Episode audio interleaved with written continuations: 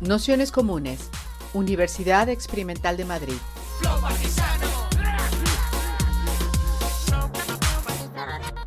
Toda la información en nuestro canal de Telegram Nociones Comunes o en nuestra web traficantes.net barra formación. Pues nada, si os parece vamos a ir ya empezando. Daros la bienvenida a todas, a todos, a todos a este curso que hemos llamado ¿Qué hacer con la propiedad? Expropiación, herencia, nuevos regímenes de acumulación y comunes. Lo primero, daros la bienvenida, daros las gracias por estar aquí, por las personas que estáis online, que también os tenemos proyectadas en la sala. Entonces, si os animáis a encender las cámaras, pues así os vemos y estamos un poco menos solas aquí. Em, eh, también contaros, iré mirando así de vez en cuando por si hay todavía en la sala de espera. Y, nada, eh, bueno, pues daros las gracias eso por pasar aquí este rato con nosotras, por las aportaciones económicas también que hacéis gracias a la inscripción de, este curso, que como muchas ya sabéis, eh, luego los cursos, de todos los cursos, las sesiones se suben los audios a nuestra cuenta de SoundCloud y podéis escucharlos libremente. Tenéis aquí este, la dirección, por si no la conocéis, y si nos la mandamos. Entonces, para la sesión de hoy, que bueno, era así un poco de presentación, de inicio, también para intentar animarnos un poquito más a que participéis en las sesiones y recuperar un poquillo pues una relación, si queréis, eh, menos distante, un poco más cercana, que, en fin, que participemos un poquillo más, pues estamos probando hacer este tipo de sesiones de presentación, que básicamente lo que va a consistir es que contemos, bueno, yo os contaré con un poquito en detalle eh, qué es nociones comunes y cómo va a funcionar el curso. Y eh, una pequeña introducción de por qué hemos escogido este curso, cómo los hemos compuesto, de qué sesiones contará y un ratito en el que hayamos pensado que os presentarais y que nos contarais pues em, por qué estáis aquí, qué os interesa, también un poco para que esto nos ayude a enfocar las preguntas y orientar lo que ya queda de, curso. Entonces, bueno, un poco será una sesión muy cortita, el resto de las sesiones tienen otra dinámica, pero bueno, nos parecía que, que a lo mejor esto podía, podía servir. Así que nada, pues lo primero contaros que, que estas nociones comunes, que es el espacio de formación y autoformación de traficantes de sueños. Traficantes de sueños somos un colectivo que llevamos más de veintipico años eh, trabajando en torno al ámbito cultural, a la generación de discurso, e intentando enlazarlo con las luchas en las que estamos insertas y que eso pues, nos permita incidir digamos, en, la realidad que, habitamos. Eh, en este sentido, Nociones Comunes es como nuestro, de los distintos proyectos que tenemos, que son la librería, la distribuidora, eh, la editorial, un pequeño taller de diseño y esta parte que sería la parte que nos dedicamos a, la formación y, a la autoformación.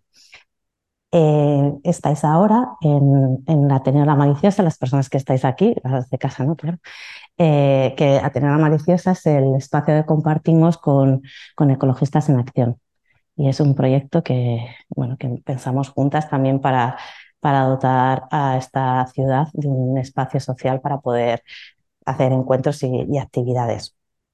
Para quien conozcáis más los cursos, igual esto es un poco repetitivo, pero bueno, que sepáis que todos los cursos tienen esta modalidad presencial y también, como estáis viendo, online.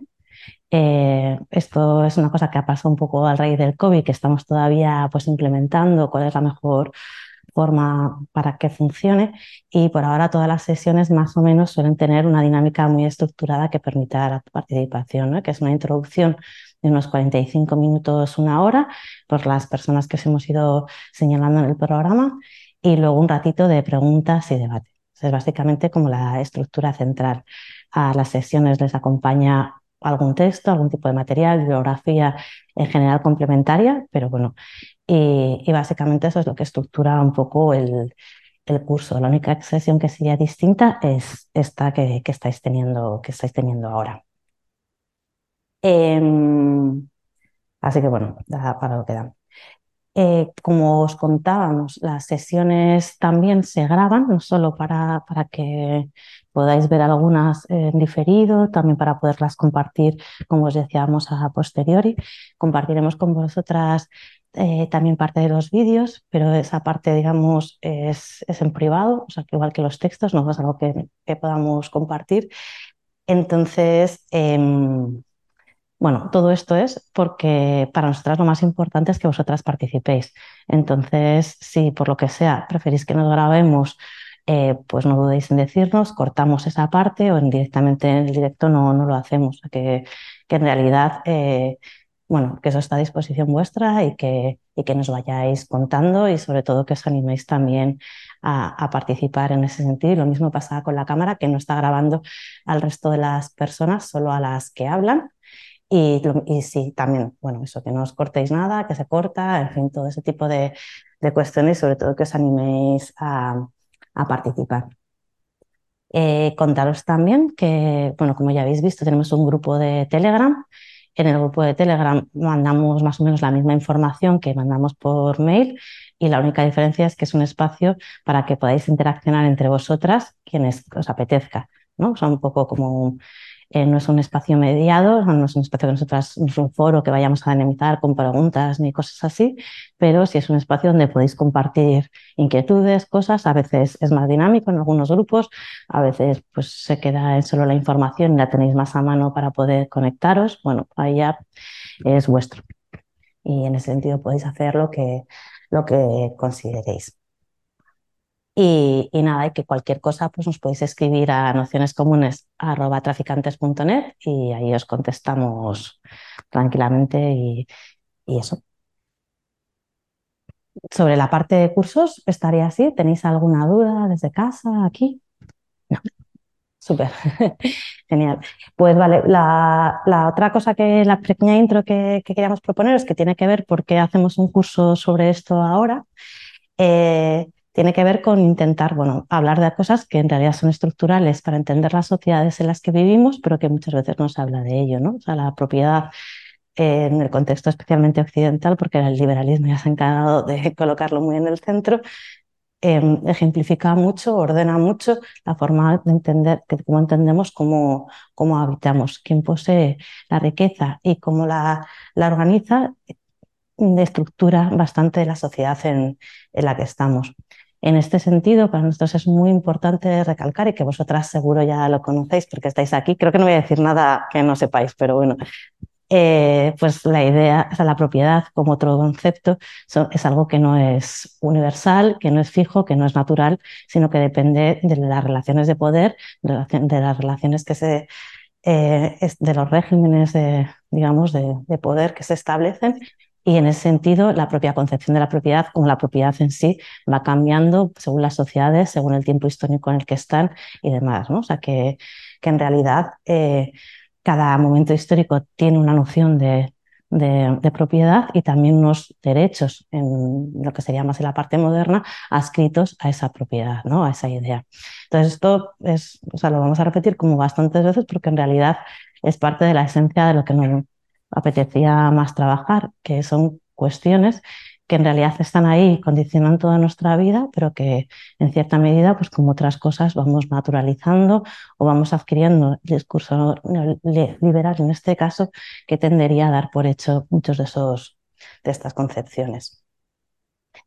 Em, en ese sentido, incluso la propia eh, narrativa de la ilustración occidental asigna también una concatenación, si queréis, a esta noción de propiedad. ¿no? Nos dice que en la prehistoria no había propiedad, pero sí había ciertos mecanismos de intercambio. Nos habla como en la antigüedad sí que, ¿no? esto seguro que lo habéis oído, o esto es, ¿no? como sí que había determinados mecanismos de propiedad en medida que fueron creándose las ciudades y también los, em, los entornos agrícolas, y entonces todo eso va gestionando sociedades más complejas donde ya aparece la propiedad. En realidad, todas estas cosas, como imagino que también sabéis, son muchísimo más complejas. Hay muchísimas sociedades que no evolucionaron de esa manera, ¿no? Pero bueno, es ese como el discurso histórico que, que muchas veces nos van, bueno, te van repitiendo, te van simplificando para que, para que lo entendamos así en esa medida, pues lo mismo, ¿no? La Edad Media, el feudalismo, o sea, todo esto eh, el feudalismo como ha escrito a las coronas y el reconocimiento del catolicismo como esos nobles ¿no? que tenían derecho a tener propiedad aunque fueran regímenes feudales. seguido un poco ya lo que vendría el Renacimiento y la Edad Moderna, con esta idea ya de, bueno, de la propiedad privada, que, que su, digamos, de las personas que más discutieron sobre todo este asunto era Locke, ¿no? Eh, y que es quien defiende, bueno, pues matar una naturalización de, de la propiedad y para seguir, pues bueno, ya toda la crítica a la propiedad y las situaciones como las que o debates que nos podemos encontrar ahora, a veces mucho más ligados, si acaso, a la socialdemocracia, eh, sobre la relación entre propiedad privada, estado de bienestar, eh, derechos colectivos. Entonces, bueno, esa tampoco es el marco en que nosotras vamos a discutir, o sea, no vamos a discutir el campo histórico en este, esta interpretación histórica, pero bueno, por, por traerla un poco aquí. Sí hablaremos de, cómo la derecha lo ha entendido la propiedad, pero no, no digamos de, bueno, de la concepción histórica, ¿no? O sea, que, que sin más. Em, simplemente la idea es eso, que, al final cada momento histórico la noción de propiedad es una combinación de legislación y un régimen de poder asociado a la violencia y con ello al final un estatuto de reconocimiento que ya podía ser la Iglesia, ya podía ser el Estado, ¿no? o sea, como que al final la propiedad sin ese régimen de violencia y sin ese régimen de reconocimiento, es decir, sin el Estado no es nada.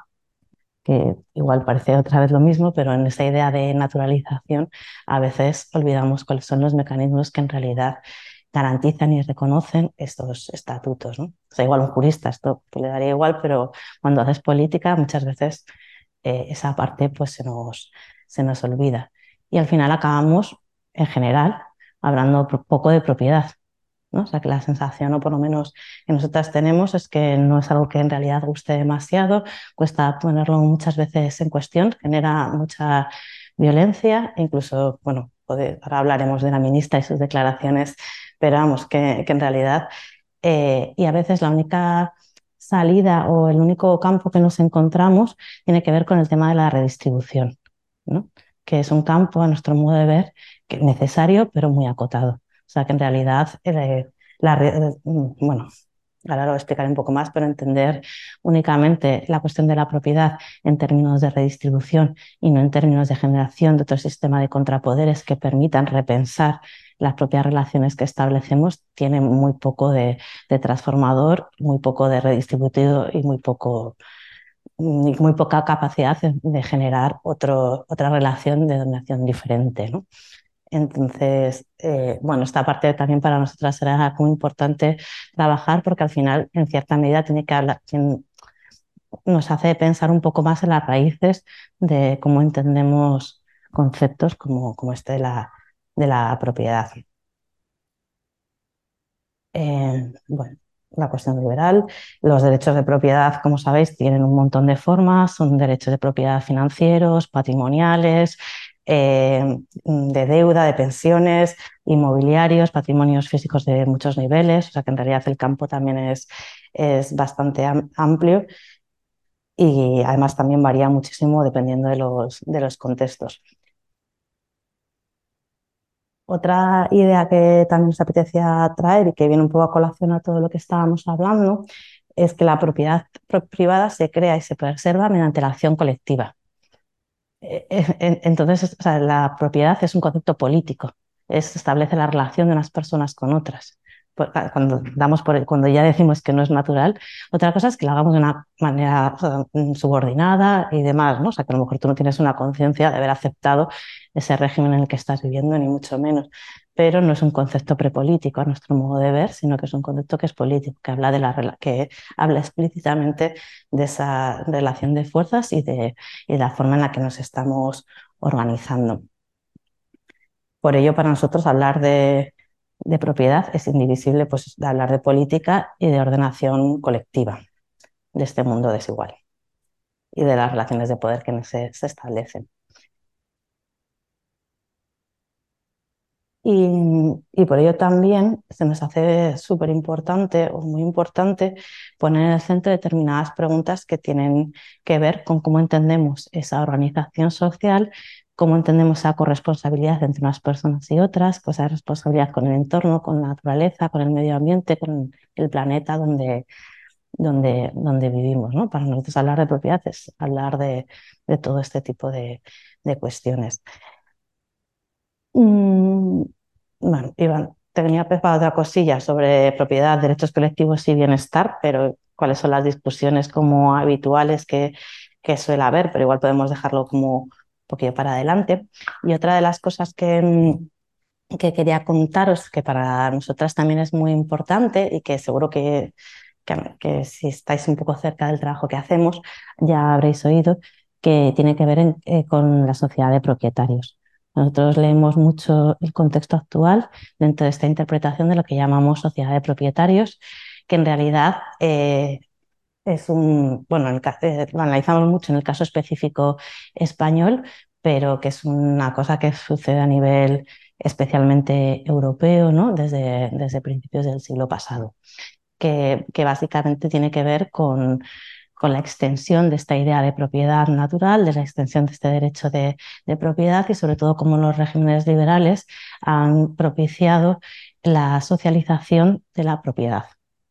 ¿no? Aquí lo entendemos, aquí se, no, seguro que os acordáis muy, bien con la frase esta de, del ministro, que no me acuerdo cómo se llama, que decía ¿no? que toda, em, cada, familia, bueno, ya no me acuerdo de la frase, pero básicamente lo que venía a decir es que eh, cada familia un propietario, bueno, como que la, la, accesión de la extensión de la propiedad de la vivienda privada para todas las familias. ¿no? Entonces, eh, y que eso en realidad se consiguió en, el contexto español en altísima medida, con tasas del 87-92% hasta hace relativamente poco y que todavía siguen siendo bastante altas. Entonces, esta proliferación, este binomio familia, eh, vivienda, propiedad, eh, fue la, estructura, digamos, con la que toda la nueva ola, Reagan, Thatcher y sus, digamos, descendientes en mayor o menor medida, han ido construyendo esa forma de, agregación. Eh, os he traído una imagen que quería compartir, aunque esto ya hablará Pablo con más detalle, pero, bueno, yo creo que esta nos la va a poner y revela un poco esto que estaba hablando y que y que, no, y que trata, digamos, ¿no? Em, porque bueno, mi sensación a veces cuando hablamos de esto es que tendemos a pensar que estuviéramos como, como en el siglo XVIII, ¿no? donde eh, la estructura social, digamos, ¿no? no sé si os pasa a vosotras, a nosotras sí que a veces nos pasa, que em, esto, es un, bueno, esto es una gráfica de distribución de la propiedad en Francia en los últimos dos siglos y cómo es la eclosión de la clase media patrimonial. En este sentido, lo que refleja, si veis al principio de, la gráfica, casi hasta principios del siglo XX, hasta 1910-20, que la, propiedad básicamente está concentrada en el percentil del 10%, o sea que casi nadie tiene propiedad y el resto de percentiles tienen poquísima. O sea que la línea verde se refiere al 50, al percentil del 50%, y del 40 restante y el 50 para abajo. Me he explicado fatal, pero bueno, creo que me entendéis, ¿no? La roja es los 50% de la población más pobre, la verde la 40 siguiente y, el, y la azul la, la que está el 10% más rico. Pues en realidad todo ese ciclo, ¿no? que hay una concentración muy alta de riqueza en un porcentaje muy pequeño. Esa es un poco a veces la visión que tenemos de la sociedad que tenemos, ¿no? Los muy ricos, los, ¿no? pero en realidad y existe una concentración altísima de la propiedad. Esto no quiere decir que esas desigualdades no existan. Eh, lo que viene a contar un poco este gráfico es que esa concentración en determinados sectores que viene a ser el 50% em, con más recursos, eh, se, va, digamos, equiparando, ¿no? Si veis la, propiedad, o sea, la línea azul y la línea verde se van juntando más o menos con sus picos y, y, todo eso, y la que prácticamente no crece es la que es la roja, ¿no? Entonces, esto se produce en sociedades como las francesas, en el caso español es todavía más exagerado con estos porcentajes tan altísimos que hablábamos de, de propiedad, y que eh, para nosotros tiene una vinculación subjetiva eh, especial porque lo que habla, eh, por un lado, es de todos los procesos de, es la internalización del concepto de propiedad, que como veis está constantemente, o sea, lo que sí hablamos en los medios públicos ah, muchas veces tiene que ver con el derecho a la defensa de la propiedad privada, el derecho, ¿no? Como a que te toquen lo tuyo, ¿no? Eso sale a que te ocupen la casa, a que no sé qué, que es el ámbito al final de socialización de esta sociedad de propietarios, ¿no? O sea, que en realidad es súper hegemónico ese sentimiento, esa relación con la propiedad que no existía hace tanto tiempo, ¿no? O sea, cuando tienes una sociedad mayoritaria que no, eh, no funcionaba en esos términos, eh, bueno, no tenemos una comprensión tan profunda de lo que eso significaba a, nuestro modo de ver y también lleva a otros procesos de financiarización de la propia economía, ¿no? porque al final estás mucho más apegado también a todo este sistema que sin ser el tuyo, de alguna manera te ata, ¿no? Te ata la cuestión de la propiedad, te ata la cuestión de las finanzas y lo va trayendo al ámbito doméstico de nuestras familias em, este tipo de, este tipo de cuestiones. Entonces, bueno, pues esto es un poco, además, esto es especialmente significativo y yo esto igual sí que lo cuenta Pablo, en el caso español, porque en ausencia de otras grandes industrias, el, bueno, uno de los principales ejes de vertebración de la economía española es el mercado inmobiliario. Y en, bueno, nosotros en el último ciclo no lo hemos estudiado tanto, pero en el anterior sí, a través de un texto que, que se llama Fin de ciclo, que hicieron eh, Isidro y Emmanuel, dos compañeros nuestros, y que en realidad lo que viene a hablar es de todo el proceso del efecto riqueza que se llama, que es como eh, en los periodos, en los ciclos, digamos, de, crisis, los verdaderos beneficiarios fueron todos los sectores propietarios en mayor o menor medida, ¿no? O sea, que el único percentil que se encontraba, digamos, verdaderamente en crisis había sido los sectores no propietarios y todos, evidentemente, en relación también muchas veces al grado de propiedad que tenías, pues eh, digamos, eh, a efectos de, ganancias, em, habían sorteado la crisis de una manera completamente distinta, con lo cual habla mucho de la forma en que polariza las propias relaciones sociales. A veces eh, esto no tiene exactamente que ver con la realidad de las personas más jóvenes o con porque también existe todo el circuito familiar. O sea, que a veces, digamos que a lo mejor tú no, no, tienes una propiedad, pero así la tiene tu familia, ¿no? Entonces, en términos de estabilidad, como en sociedades familiaristas, como, como el caso de la española, eh, existen ese tipo de apoyos que sostienen, que alargan la permanencia en las casas, bueno, o sea, que los efectos tienes que verlos como en ese contexto, pero, pero digamos, el análisis que nosotros hacíamos tenía que ver claramente con eso.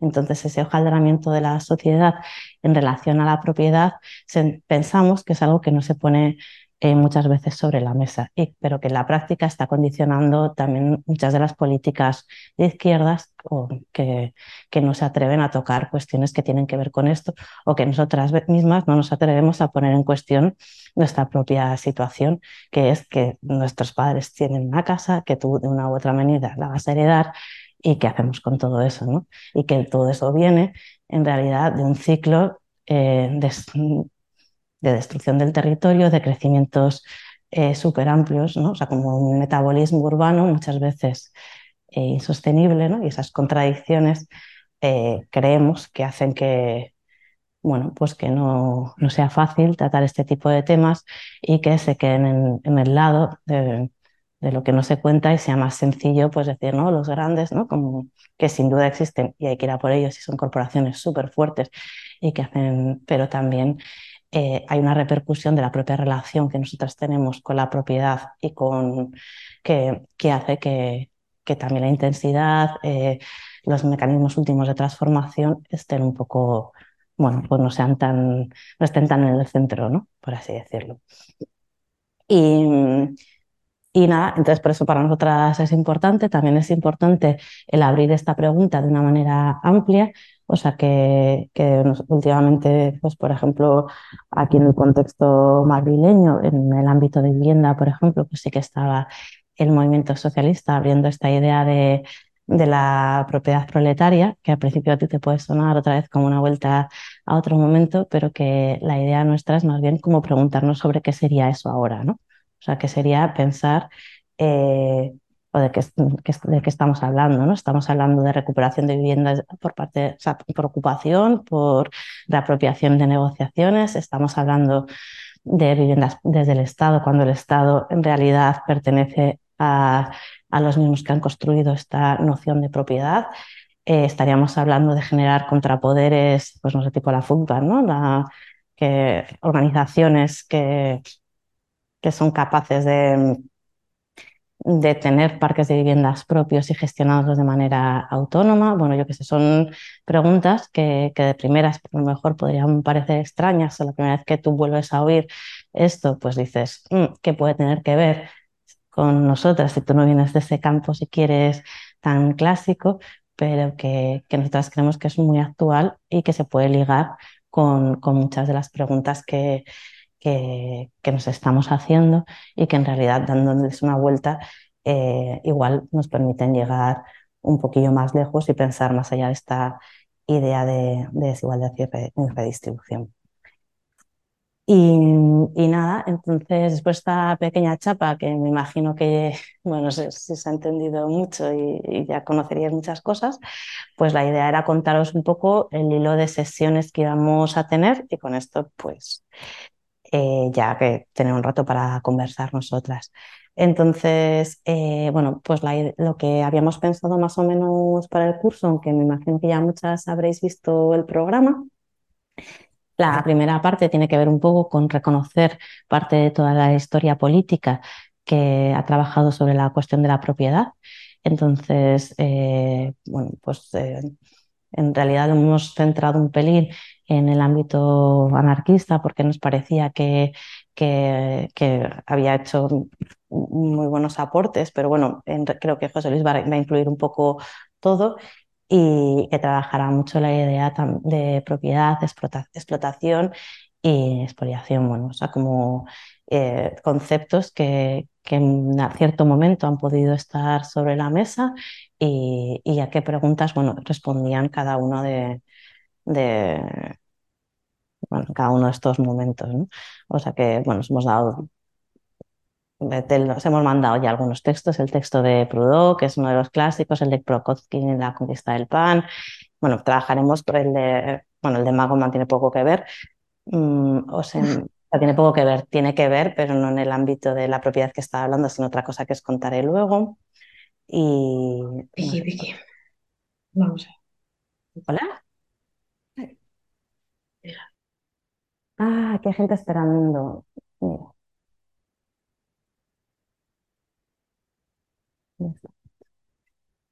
Bueno, y, nada, bueno, pues durante esta primera sesión haremos este recorrido político eh, sobre, la, historia de la propiedad. En, en segunda sesión, que en principio sería la única sesión que es online o 100% online, también veremos si si cómo funciona aquí en el espacio y si tenemos que cambiar alguna cosa, porque también para no hacer desplazar a, compañeras desde lejos, si luego tampoco va a haber tantas personas aquí presenciales. Pero bueno, la, la idea en esta...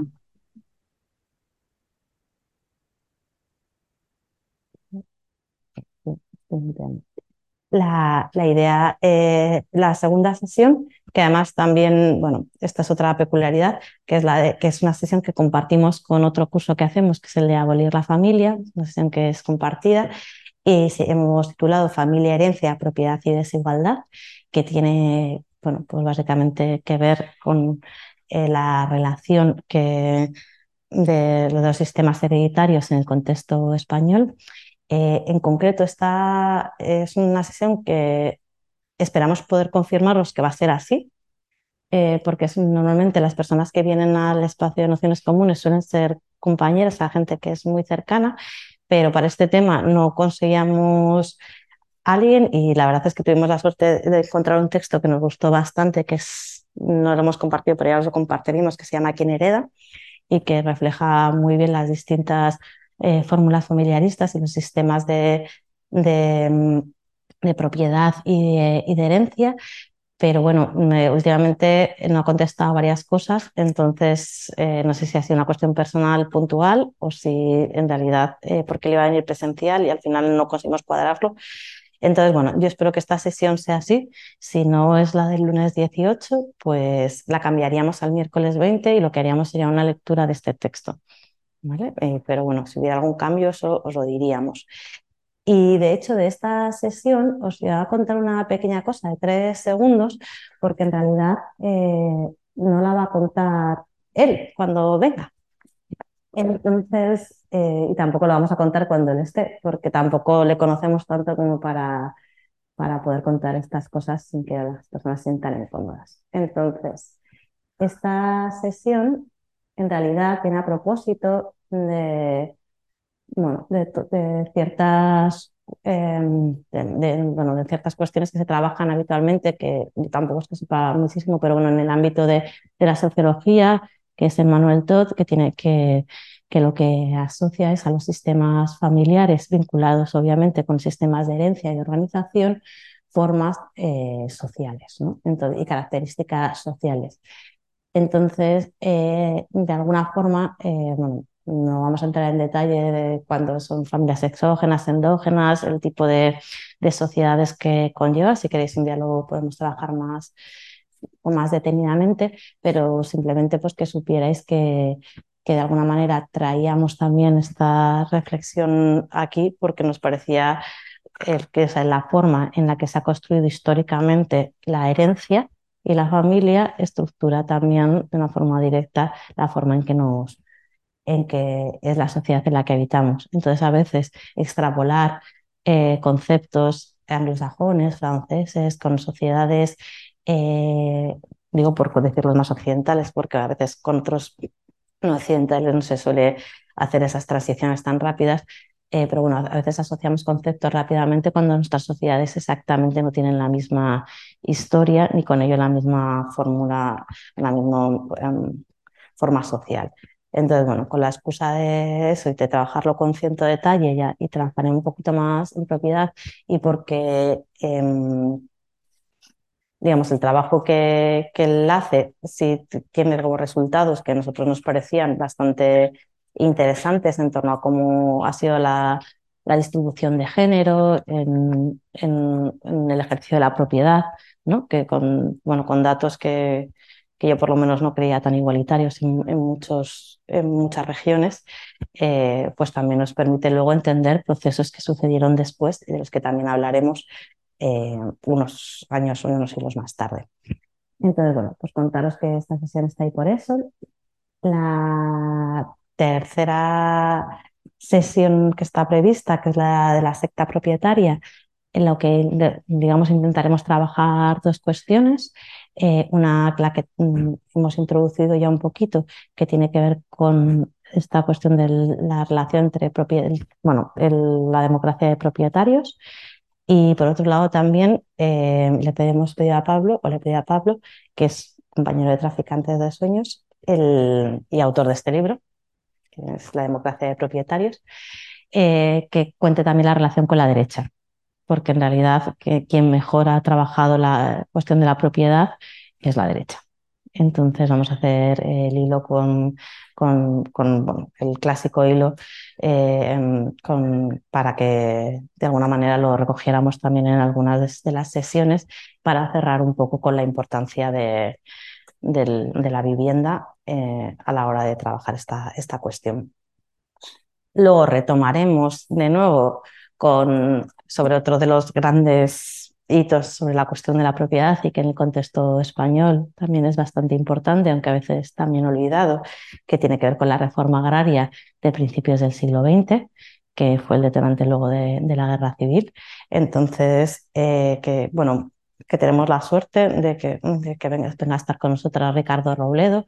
Ricardo Robledo ha escrito este libro que le acaban de dar este año el premio al mejor ensayo que es La Tierra es vuestra y es una compilación bastante exhaustiva y una explicación política de, todo este proceso. Eh, de hecho, bueno, también luego pasaremos el de Alier y otra, pero para nosotros también bueno, es bastante importante el retomar y reconocer este, esta parte de, de nuestra historia y también entender cuáles son las discusiones que en aquel momento se produjeron y cuáles de alguna manera han generado también los límites muchas veces para pensar ahora cuando esté en una guerra civil por medio, ¿no? que también eso creemos que es de las cosas que dificultan el tocar determinados campos o, o el asociar de, de, excesiva violencia a alguna de estas cuestiones. Em, Y, luego, em, digamos, ya en la parte, si queréis, entre comillas, más propositiva, eh, la, nuestra idea es ligar toda esta cuestión de propiedad, repensando un poco y retomando lo que hablábamos, de que en realidad es un concepto que se define en cada momento a partir de, la relación con ecosistémica eh, que existe y la relación con el entorno natural que existe a la hora de entender la propiedad. Entonces, también es un hilo súper largo em, de la ecología social que desde autores como Murray Bookchin o bueno, otros han, han ido trabajando y, y, que nosotras, digamos, por cercanía, eh, lo va a hacer José Manuel Naredo, que, que también seguro que conocéis, bueno, y, y que introducirá, digamos, esta idea de la necesidad de una nueva concepción de la propiedad y la riqueza para, para poder sobrevivir básicamente en un mundo en crisis ecosocial. Y, que lo podéis, eh, digamos, parte de todas estas tesis de la ecología profunda vinculada a la propiedad, las tenéis en Butchin, que eso yo también y, y luego el cierre o hemos propuesto un debate que también nos queda como la contraparte por cerrar, que tiene que ver con la alternativa muchas veces que, hablamos de propiedad colectiva y, y, cómo se construye esa propiedad colectiva y si, eh, las nuevas posibilidades de, nuevos comunalismos, de lo común y, demás. Entonces, eh, para esto hemos invitado a un compañero nuestro que es Rubén Martínez de la Hidra, y ya forman parte de un proyecto público comunitario que, sobre, que trabaja en la idea de, de propiedad público-comunitaria vinculada, digamos, al Estado y que a nosotros nos genera en algunos aspectos bastantes problemas, pero que tenemos la suerte de poder discutir con ellas. Entonces, nuestra idea es ver un poco, contraponer algunas tesis, queda un poco cerrar quién, lo hará con él, pero, pero bueno, pues eh, digamos poner en cuestión o trabajar más en profundidad eh, un campo que sí que está hablando de, de, la propiedad en cierta manera, pero sin cuestionar, digamos, las propias bases interpretativas sobre la misma, ¿no? Digamos, sería como, como un campo, si queréis, más, eh, no sé si la palabra reformista, pero, pero bueno, sin, que, no, que no intenta trabajar sobre las raíces profundas y las formas en las que esto mismo se, se sostiene.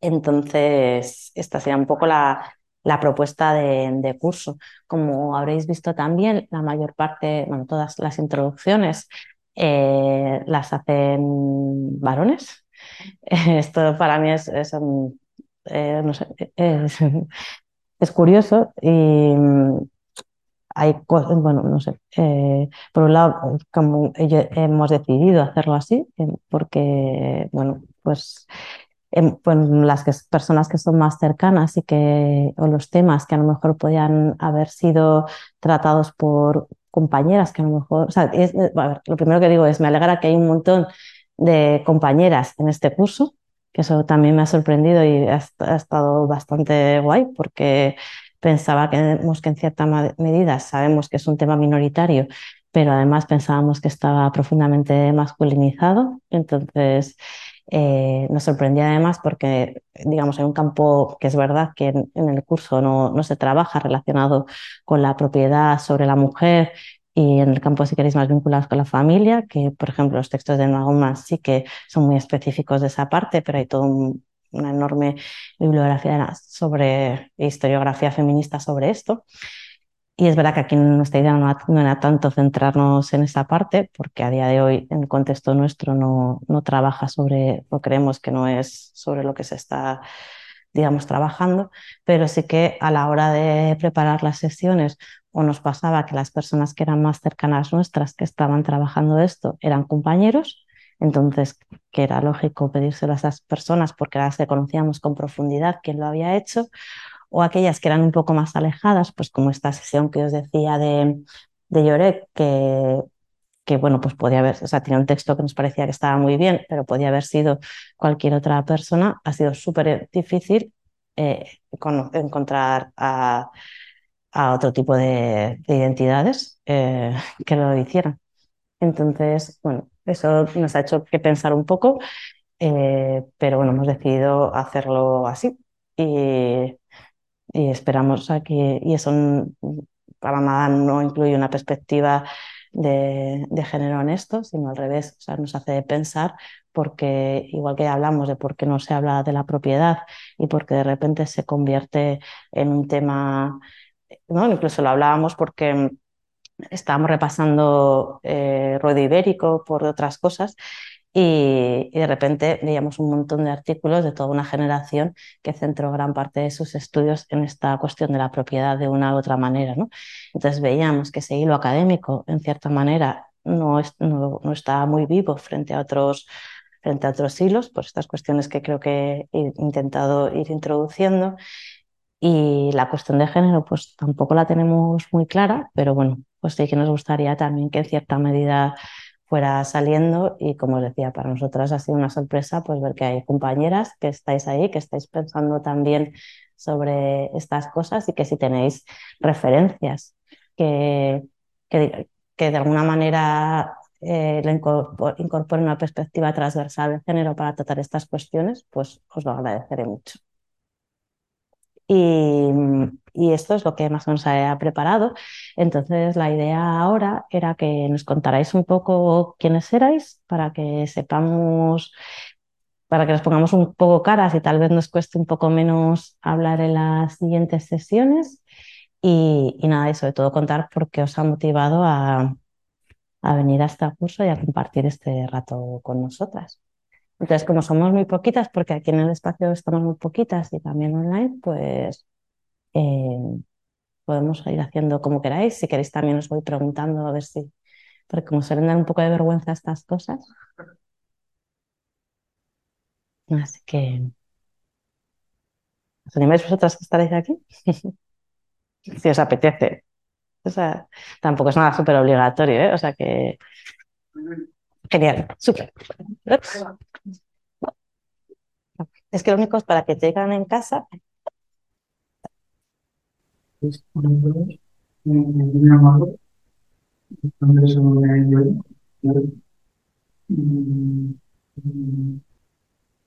La razón por la que me han dado porque es un tema que he analizado mucho tiempo y nunca le puedo dedicar como en la segunda dirección, en investigación normalmente está relacionada con cuestiones como de género y sexualidad, eh, pero como que me parece que es algo muy relevante y de alguna, muchas formas como que se relaciona con cuestiones que me interesan. Y, y nada, y justamente ya un cuanto me ya que con esto y me pareció que era como una buena excusa también como para implicarme y, y, hacer un abordaje quizá más amplio, eh, más general. La verdad más. Muchas gracias. Hola a todos, soy Pilar. Eh, la verdad que es que cuando veo todos los cursos de nociones comunes me lo he contado todo. Pero vamos, que este lo he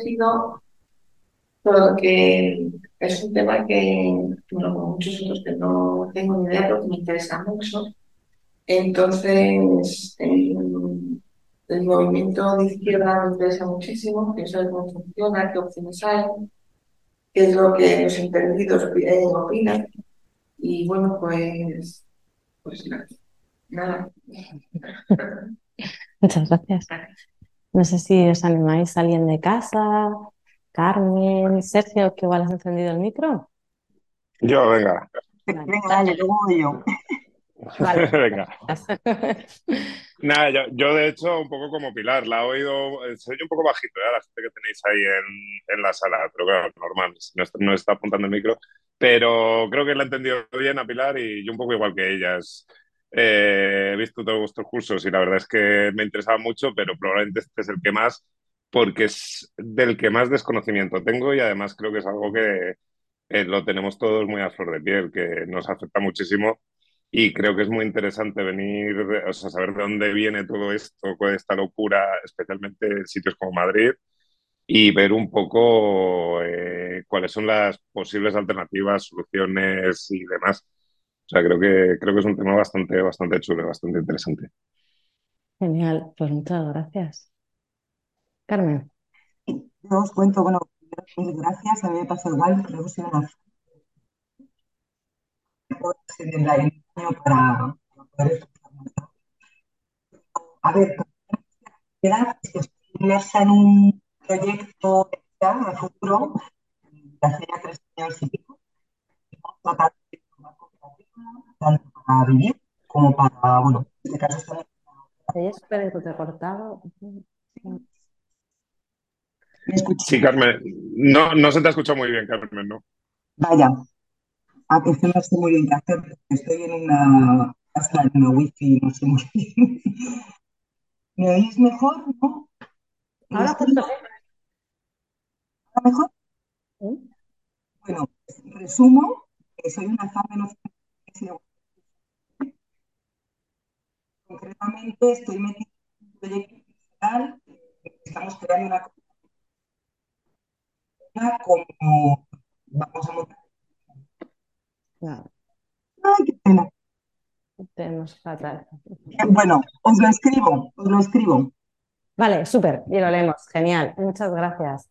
Eh, pues Marijose, José, no sé, eh, Orlando, Rafa.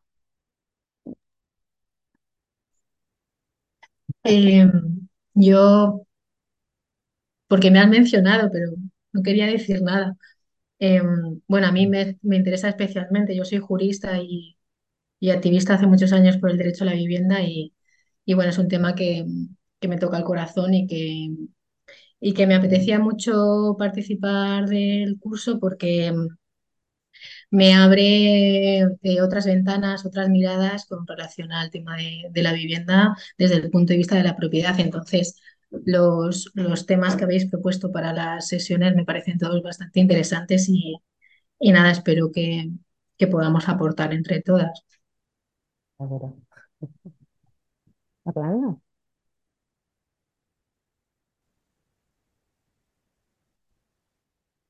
Ah. Dale, dale.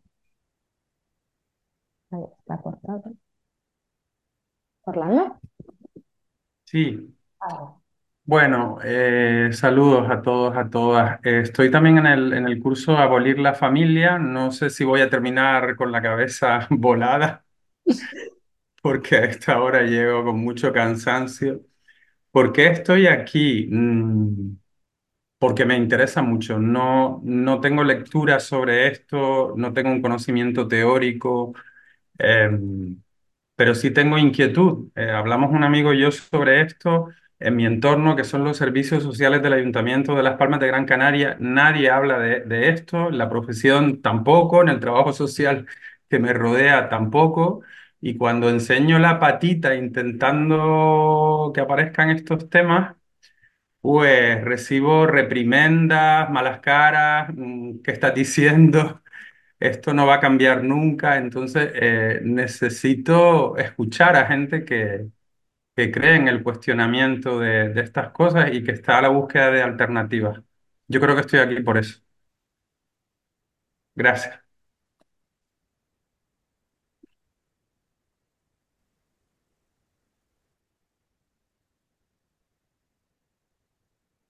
Pues muchísimas gracias. Estaba leyendo aquí el encuentro extremeño